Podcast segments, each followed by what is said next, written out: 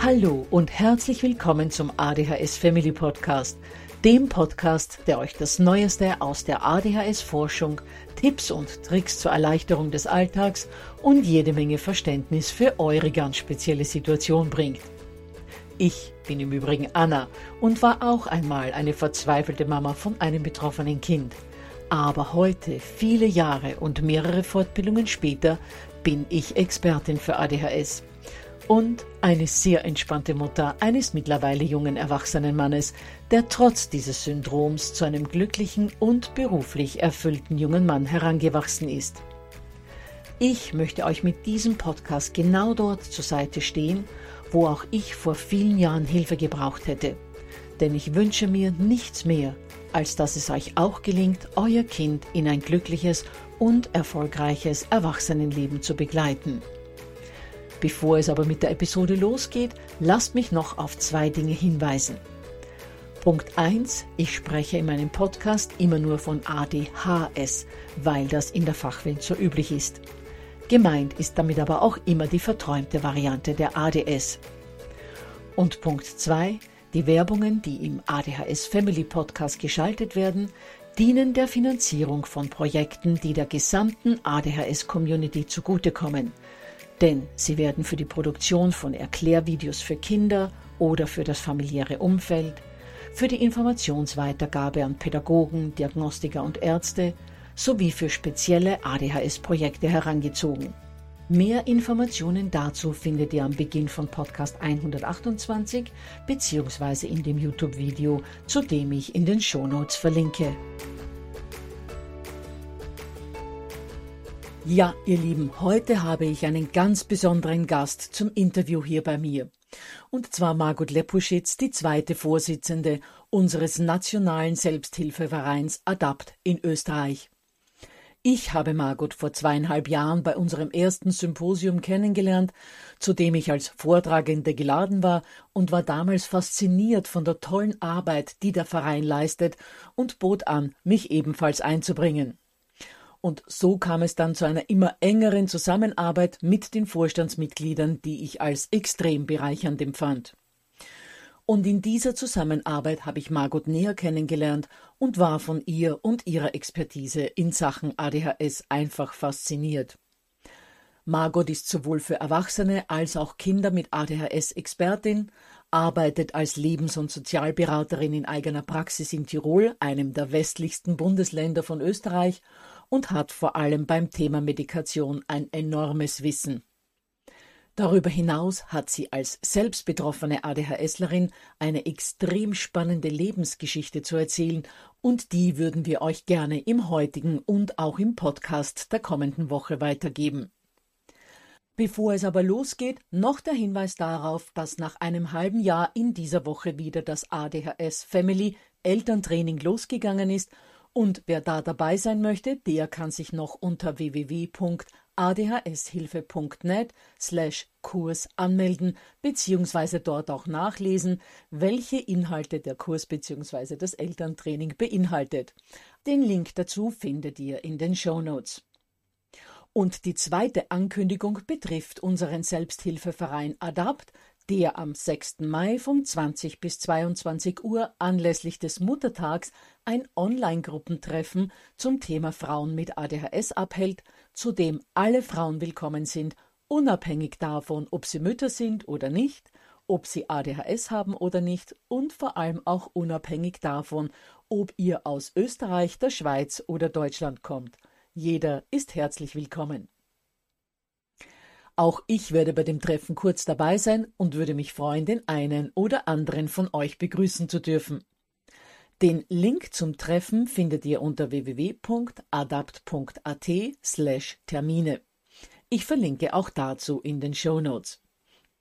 So, ihr Lieben, nun lasse ich euch aber nicht mehr länger warten, tauchen wir in das Interview mit Margot ein. Herzlich willkommen, liebe Margot. Es freut mich total, dass du dich heute bereit erklärt hast, im ADHS Family Podcast mir ein Interview zu geben und deine Erfahrungen mit unseren Eltern zu teilen. Ich habe ja schon ein wenig in der Anmoderation darüber gesprochen, wie wir einander kennengelernt haben, aber alles, was jetzt beruflich mit ADHS und dir zu tun hat, da habe ich eigentlich noch nichts äh, drüber gesagt. Deshalb vielleicht magst du dich mal kurz unseren Hörern vorstellen. Ja, gern. Also, ich bin Margot Lepuschitz bin seit 20 Jahren Lebens- und Sozialberaterin mit ADHS. Wie das dazu gekommen ist, da werden wir später noch im Detail drauf zu sprechen kommen. Ich bin schon 69 und habe meine Praxis noch auf Sparflamme weiterlaufen. Da muss ich aber jetzt gleich mal reingrätschen, Margot, weil du sagst, du bist schon 69. Ja, das mag, das mag das Datum auf deiner Geburtsurkunde vielleicht sagen, aber ich habe dich ja in der Zwischenzeit in den letzten zwei Jahren sehr gut kennengelernt. Also äh, jede 25-Jährige würde sich da noch alle zehn Finger abschlecken, wie wir in Österreich sagen. Mit deiner geistigen Fixheit und wie du alles auf den Punkt bringst und wie du alles sofort durchschaust. Also es hat mich von Anfang an bei dir fasziniert. Ja, danke schön. Jedenfalls, für mich ist ganz klar, ich bin im Erstberuf Musikschullehrerin gewesen. Das war wunderbar, war ein toller Beruf. Auch da hat sich schon herausgestellt, dass ich mit besonderen Menschen kann weil in den Musikschulen hat man mir dann immer wieder, wenn, wenn Familien verteilt worden sind, hat es dann geheißen, oh, das ist eine schwierige Familie. Äh, Margot, übernimmst du die? Dann habe ich gesagt, ja klar, weil die besonderen Kinder sind mir immer am Herzen gelegen. Inzwischen habe ich einige von denen dann sogar in meiner Praxis 20 Jahre später nochmal erlebt, weil die tatsächlich die ADHS-Kinder waren. Da wusste ich noch nichts von ADHS. Die wussten nichts davon, aber ich bin instinktiv gut mit ihnen umgegangen und hatte noch nie Angst, mit solchen Menschen in irgendeiner Weise in Kontakt zu treten. Das heißt, du wusstest damals noch nichts von ADHS. Äh, das heißt, wie war denn deine Ersterfahrung mit ADHS? Wie bist du zu den vier Buchstaben gekommen? Ja, das war eigentlich eine schmerzliche lange Zeit.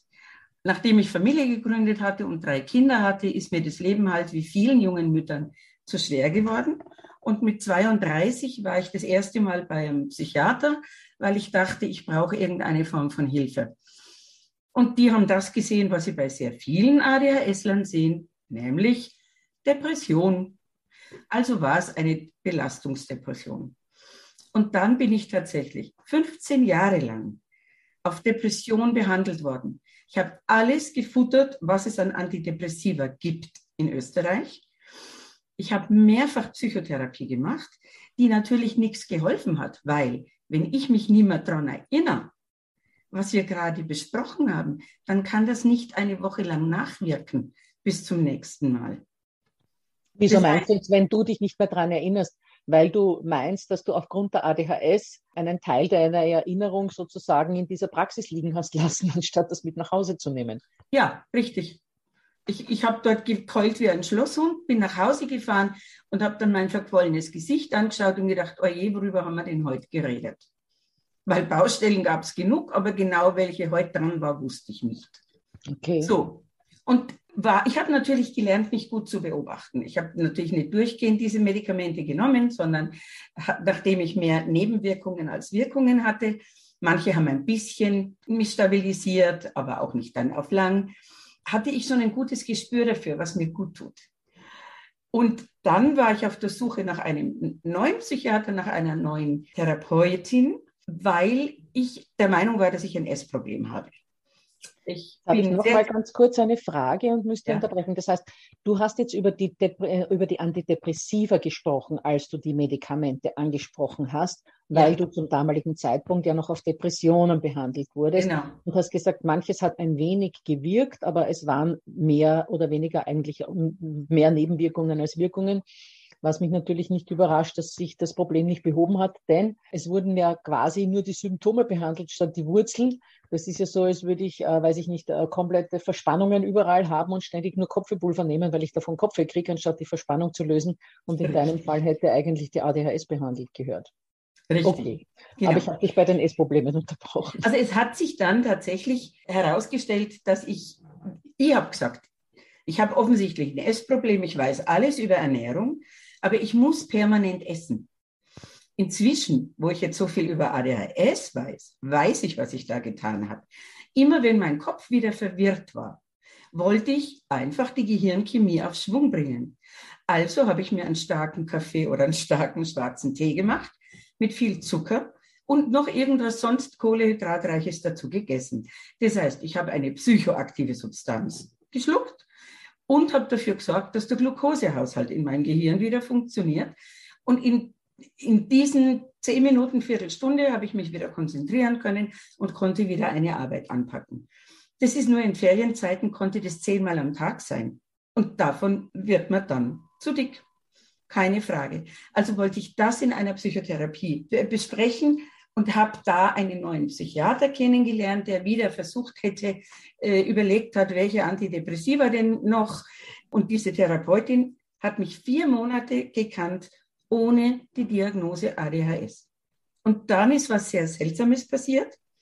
Meine ältere Schwester hat mich angerufen, das darf ich verraten, und hat erklärt, dass sie jetzt weiß, wo unser Problem ist, warum wir unseren Haushalt nicht in Ordnung kriegen, warum wir uns nicht konzentrieren können, warum wir so impulsiv sind. Wir haben nämlich ADHS.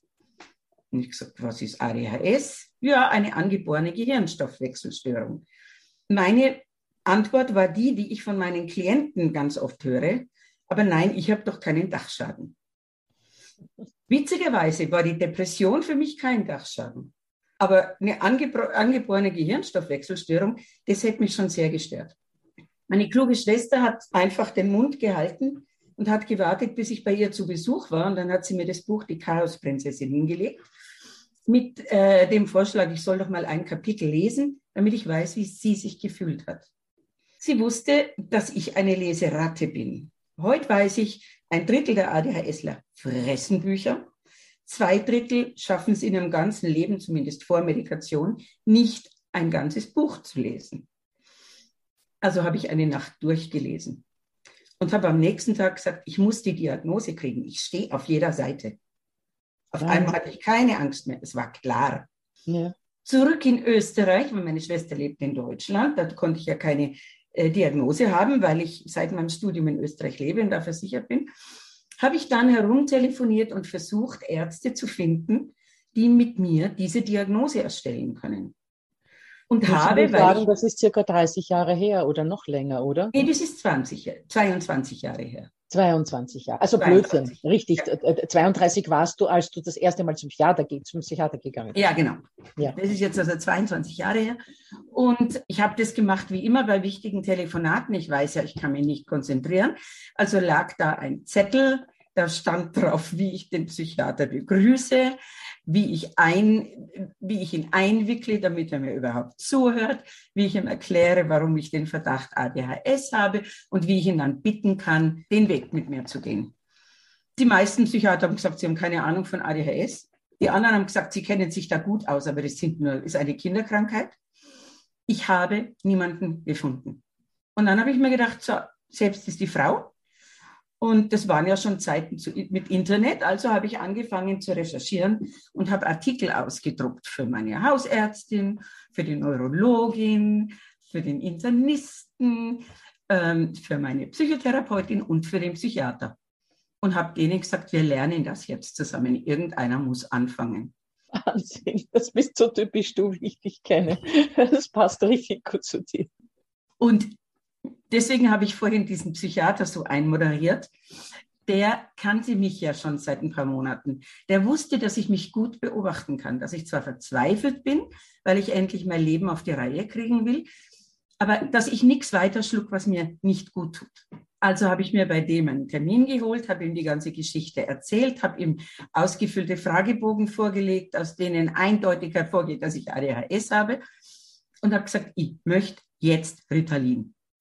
Und dann hat er gesagt, habe ich noch nie verschrieben, aber bei Ihnen traue ich mich das jetzt. Ich vertraue Ihnen, dass Sie mich sofort anrufen, wenn das was Falsches ist. Der hat natürlich zuerst noch ein bisschen nachgelesen, also hat ein bisschen gedauert, bis ich das Rezept hatte. Aber ich bin mit diesem Rezept rausgegangen und er hat mich dann zwei Tage später schon wieder angerufen und vier Tage später wieder sehen wollen und war absolut überrascht, wie anders ich war. Wahnsinn. Nämlich, ich bin ihm nicht mehr ins Wort gefallen. Ich konnte mir die Fragen ganz anhören. Ich konnte ihm logisch erklären, warum ich denke, ich bin jetzt beim richtigen Medikament gelandet. Ich bin, wenn ich, wenn ich was nachdrücklich sagen wollte, nicht immer lauter geworden wie sonst. Entschuldigung. Und schneller gesprochen. Also er hat einfach gesehen, ich zappel nicht mehr so herum. Alles, offensichtlich geht es mir besser. Und eben äh, die Psychotherapeutin hat ja in sein Team gehört. Da war der Konsiliararzt für die, diese Suchtprävention der Stadt Innsbruck. Und die hat mich vier Monate ohne und dann jahrelang mit Medikation erlebt. Und die hat dann auch gesagt, sie hat so viel gelernt mit mir. Wahnsinn. Was sie dann beide, nämlich dieser Arzt und diese Psychotherapeutin, einfach anderen Menschen dann auch zugutekommen lassen konnten. Das heißt, du warst eine richtige Pionierin in ja. Tirol sage ich jetzt mal, ja. in Tirol und wahrscheinlich in ganz Österreich, weil das wird nicht nur Tirol bundeslandspezifisch so gewesen sein mit, mit diesem Nichtvorhandensein an äh, Therapeuten, die sich auch bei Erwachsenen auskennen. Grundsätzlich schon. In Wien gab es ein, zwei, wie ich dann zwei Jahre später von Adapt erfahren habe. Also okay. da gab es dann schon ein paar wenige, aber die waren auch handverlesen, wie leider ja heute immer noch. Wir haben immer noch viel zu wenige Fachleute, die sich tatsächlich gut mit ADHS befassen, um dann wirklich helfen zu können. Leider. Ja, das ist richtig, weil wir äh, sehen das ja bei Adapt immer wieder. Wir haben ja sowohl die Kinder und die Jugendlichen als auch die Erwachsenen äh, eben als unsere Zielgruppen und können eigentlich bei den Kindern und Jugendlichen immer relativ rasch Antworten geben, wenn Fragen kommen nach äh, Diagnosestellen und nach äh, Therapeuten und nach äh, Kinder- und Jugendpsychiatern. Äh, sind aber je nach Bundesland unterschiedlich, aber doch in Summe eingeschränkter in unseren Antworten, wenn es darum geht, wo finde ich etwas für mich als erwachsene Person. Ja, richtig. Ja, und wie ist es mit dir dann weitergegangen, liebe Margot? Das ist ja fast wie ein Krimi. Zu diesem Zeitpunkt war ich schon drei Jahre arbeitslos, weil ich ADHS typisch mich gegen Ungerechtigkeit eingesetzt habe. In ganz Tirol gab es ein neues Musikschulgesetz, wo sie einfach alte Verträge gebrochen haben. Wir hätten alle vier Stunden mehr pro Woche unterrichten müssen oder 18 Prozent Gehaltseinbuße.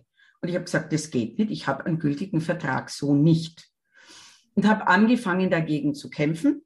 Ich war eine Gemeinde, in einer Gemeindemusikschullehre, habe mit zwei Kollegen aus äh, der, den Landesmusikschulen sind wir von Politiker zu Beamten zu was weiß ich was, Juristen gegangen. Ähm, und das habe ich so lange gespielt, bis ich dann gekündigt worden bin. Super.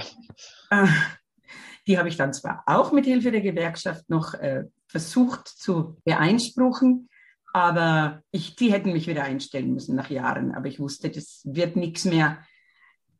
Ich habe mir dann einen einen Schadenersatz zahlen lassen und habe beschlossen, ich muss halt jetzt was Neues machen im Leben. Nachdem ich schon immer gut beraten konnte, mich aber schlecht abgrenzen konnte, habe ich gedacht, na gut, dann mache ich die Ausbildung zur Psychotherapeutin, weil da lerne ich garantiert, wie ich mit sowas umgehe. Erstens kann ich dann professioneller helfen und ich kann mich besser abgrenzen. Und war im Propedeutikum zu diesem Zeitpunkt, wo meine Diagnose ADHS kam in diesem Vorstudium für Psychotherapie. Und dann kam da ein, ein Jurist aus Wien, der hat erklärt, worauf wir gesetzesmäßig zu achten haben in der psychotherapeutischen Praxis und hat dann einmal im Nebensatz gesagt, in Österreich gibt es die kleine Schwester der Psychotherapie, das ist Lebens- und Sozialberatung. Und die dürfen sehr viel mehr, die dürfen auch in Familien arbeiten, nicht nur mit einzelnen Personen, die dürfen auch beraten die, und so. Und ich gedacht, ui, das ist das Richtige. Und bin dann umgestiegen und habe dann beschlossen, gut, dann schaue ich lieber, dass ich die Zulassung zur Lebens- und Sozialberaterin kriege. Und dementsprechend bin ich dann eineinhalb Jahre später in meiner eigenen Praxis gewesen. Habe dazwischen natürlich Zusatzausbildungen gemacht, unter anderem den Elterntrainer bei der Cordula Neuhaus, wo übrigens auch die erste Ausbildung dazu durch ADAPT in Österreich angeboten worden ist. Und da war ich bei den ersten 15 Leuten, die sozusagen diese Spezialausbildung gemacht haben. Und seitdem okay. bin ich in eigener Praxis. Du schaust ja auf eine noch längere ADHS-Karriere zurück als ich. Wahnsinn. Ähm, jetzt würde mich auch noch interessieren, Margot, wie war denn das als Mama du warst ja Mama von drei Kindern, wusstest aber nicht, dass du ADHS hast, dachtest, du hast Depressionen. Wie ging es dir im Erziehungsalltag? Weil das hatten wir jetzt gerade drei Podcasts lang, Eltern mit ADHS, und das ist ja ein wahnsinnig schwieriges Thema. Wie ist es dir da ergangen in der Erziehung? Erstaunlich gut. Aber ich glaube, da muss ich ganz zurückgehen in meine Kindheit. ich habe noch fünf Geschwister. Meine Mutter, die war eine Pädagogin, das war unfassbar wie die uns am seidenen Faden geführt hat. Heute weiß ich, sie hat uns behandelt, wie es jetzt in den ADHS-Erziehungsratgebern steht. Das heißt, ich hatte großartige, das beste Vorbild, das es überhaupt gibt, weil ich wusste ja, wie man mit Kindern, die impulsiv sind, umgeht. Ich wusste ja, wie man mit Kindern umgeht, die äh, sofort alle Antworten haben wollen, die sich nicht konzentrieren können, die einen Tag vor der Spritze oder vor der Blutabnahme schon die Schmerzen spüren, aber nicht merken, dass sie sich die Haut aufgerissen haben, wenn sie Räuber und Gendarmen gespielt haben. Also diese verrückte Schmerzwahrnehmung und so weiter und so fort. Also ganz viele dieser Nebensymptome von ADHS-Lern, die kannte ich aus meiner Großfamilie, habe sie bei meinen Kindern wiedergesehen und habe mir gedacht, na dann probiere ich dasselbe wie meine Mutter. Und es war meistens dann so, dass es relativ ohne ganz riesige Kämpfe ausgegangen ist. Ich habe auch zwischendurch mal die Nerven verloren und geschrien. Natürlich, wie jede Mutter, ganz klar. Aber ich denke, ich war selten hilflos. Das ist eigentlich schon cool. Ja, weil du eine ganz eine tolle äh, Vorbildmama hattest, von der du dir ganz viel abschauen konntest. Wahnsinn. Also das heißt, du hast sozusagen intuitiv deine Kinder ADHS adäquat erzogen, wobei, wie auch immer, einfach den, den Bedürfnissen der Kinder entsprechend erzogen und ähm, hattest somit äh, jetzt keine wirklichen typischen Probleme, die eigentlich normalerweise Eltern mit ADHS in ihrem Alltag sehr wohl haben, unabhängig davon, ob sie jetzt Kinder mit ADHS haben oder ob sie neurotypische Kinder haben. Ja, richtig. Also das war eine, eine große Hilfe. Ja, und Margot, wie hast du denn eigentlich deine eigene Kindheit erlebt? Hast du als Kind schon tatsächlich gemerkt, dass du anders bist, also dass du anders tickst als die anderen, oder hast du dich da eigentlich eh ganz gut in die Gruppe eingefunden? Ich habe gewusst, dass ich anders ticke als andere, beziehungsweise dass meine Familie anders tickt als andere. Okay. Meine Geschwister waren genauso impulsiv wie ich, unfassbar hilfsbereit, für Dinge, die wir nicht unbedingt tun müssen. Die Sachen, die wir machen müssen, das gab große Kämpfe, das wollten wir am liebsten nicht tun. Impulsiv, äh, gerechtigkeitsfanatisch, bla bla bla, die ganzen, alles das. Mein Vater war genau gleich und der hat immer gesagt, wir sind die Familie der bunten Hunde. Das heißt, wir als Familie waren alle verrückt, leicht, aber das war gut, weil es war ja so vieles, was die Menschen rundherum eigentlich geschätzt haben. Und meine Mutter, die das ja alles so mit dem seidenen Faden gehandelt hat, die hat uns auch verteidigt. Das heißt, wenn irgendwer, ein Lehrer sich bei ihr aufgeregt hat, dass ich irgendwas nicht erledigt habe, dann hat sie gesagt, Sie müssen sich schon überlegen, ob die Margot diese und diese und diese und diese Zusatzaufgabe kriegt, wo sie Ihnen hilft, dass dann im Klassenprogramm was besser ist oder nicht. Weil sonst sitzt sie nur daheim und macht wie die anderen ihre Hausaufgaben. Sie können nicht die positiven Seiten meiner Tochter nützen und dann erwarten, dass sie so ist wie alle anderen. Also die hat sich da locker hingestellt. Und noch was, mir persönlich war das erste Schuljahr zu aufregend. Äh, ich war noch irgendwie Anfang Dezember, war das mir so anstrengend. Die vielen Kinder und ich muss sitzen bleiben und das haptische Schreiben, oh Gott, also fürchterlich. Das war immer ganz entsetzlich. Ich habe nur noch geweint, wenn ich in die Schule sollte hat meine Mutter beschlossen, ich kriege jetzt drei Tage Urlaub. Hat mich drei Tage nicht in die Schule geschickt und weil sie nicht lügen wollte, hat sie nicht geschrieben Grippe, Kopfschmerzen, Bauchschmerzen. Sie hat geschrieben, Margot war zu erschöpft, ich konnte sie nicht in den Unterricht schicken. So was Modernes trauen sich heutzutage die Mütter nicht einmal. Wahnsinn. Wahnsinn. Also du hast wirklich eine Perle von einer Mama gehabt. Noch dazu, du hast äh, jetzt eben in diesem Zusammenhang etwas angesprochen, dass ich nicht möchte, dass das untergeht, sondern dass ich das nochmals betonen möchte, dass wir unsere Kinder verteidigen müssen dass wir uns nicht äh, vor, vor den Lehrkräften fürchten, die natürlich auch, man muss schon auch ein Verständnis äh, für diese armen Pädagogen haben, die oft nicht geschult werden und äh, die dann äh, 25 äh, andere Kinder auch noch in der Klasse zu betreuen haben und nicht, die nicht wissen, wie umgehen mit Zappel, Philipp und Träumerchen, keine Frage. Ähm, und es sind ja auch sehr viele bereit zu einer Zusammenarbeit. Aber wenn es dann tatsächlich welche gibt, die so komplett beratungsresistent sind, denen man erklären will, mein Kind ist so und wenn sie mit dem so und so umgehen würden, dann wäre das deutlich einfacher. Und da kommt so nichts zurück. Die, die, Kinder gehören verteidigt und nicht nur den äh, Lehrkräften gegenüber, sondern auch der Großfamilie gegenüber, wenn der, oder dem Nachbarn gegenüber wenn da irgendwo Kritik kommt, Fußballtrainer, sonst irgendwas erklären, sachlich bleiben, aber immer hinter dem Kind stehen und sich nicht für das Kind entschuldigen, höchstens für die Unannehmlichkeiten, die entstanden sind. Man wird es besprechen, man wird dafür sorgen, dass es besser wird, aber wirklich hinter seinem Kind stehen. Also ich habe zwei ganz massive Fehler in meiner eigenen Erziehung äh, unserer beiden Kinder gemacht. Und einer davon war, dass ich ähm, nicht äh, genug hinter unserem betroffenen Sohn gestanden bin und mir da von den anderen viel zu sehr rein habe reden lassen. Und der zweite große Fehler, den kennen alle, dass ich unserem Kind keine Medikamente gegeben habe, ähm, wo, ja, wo auch leider die Zeit nicht mehr zurückzudrehen ist.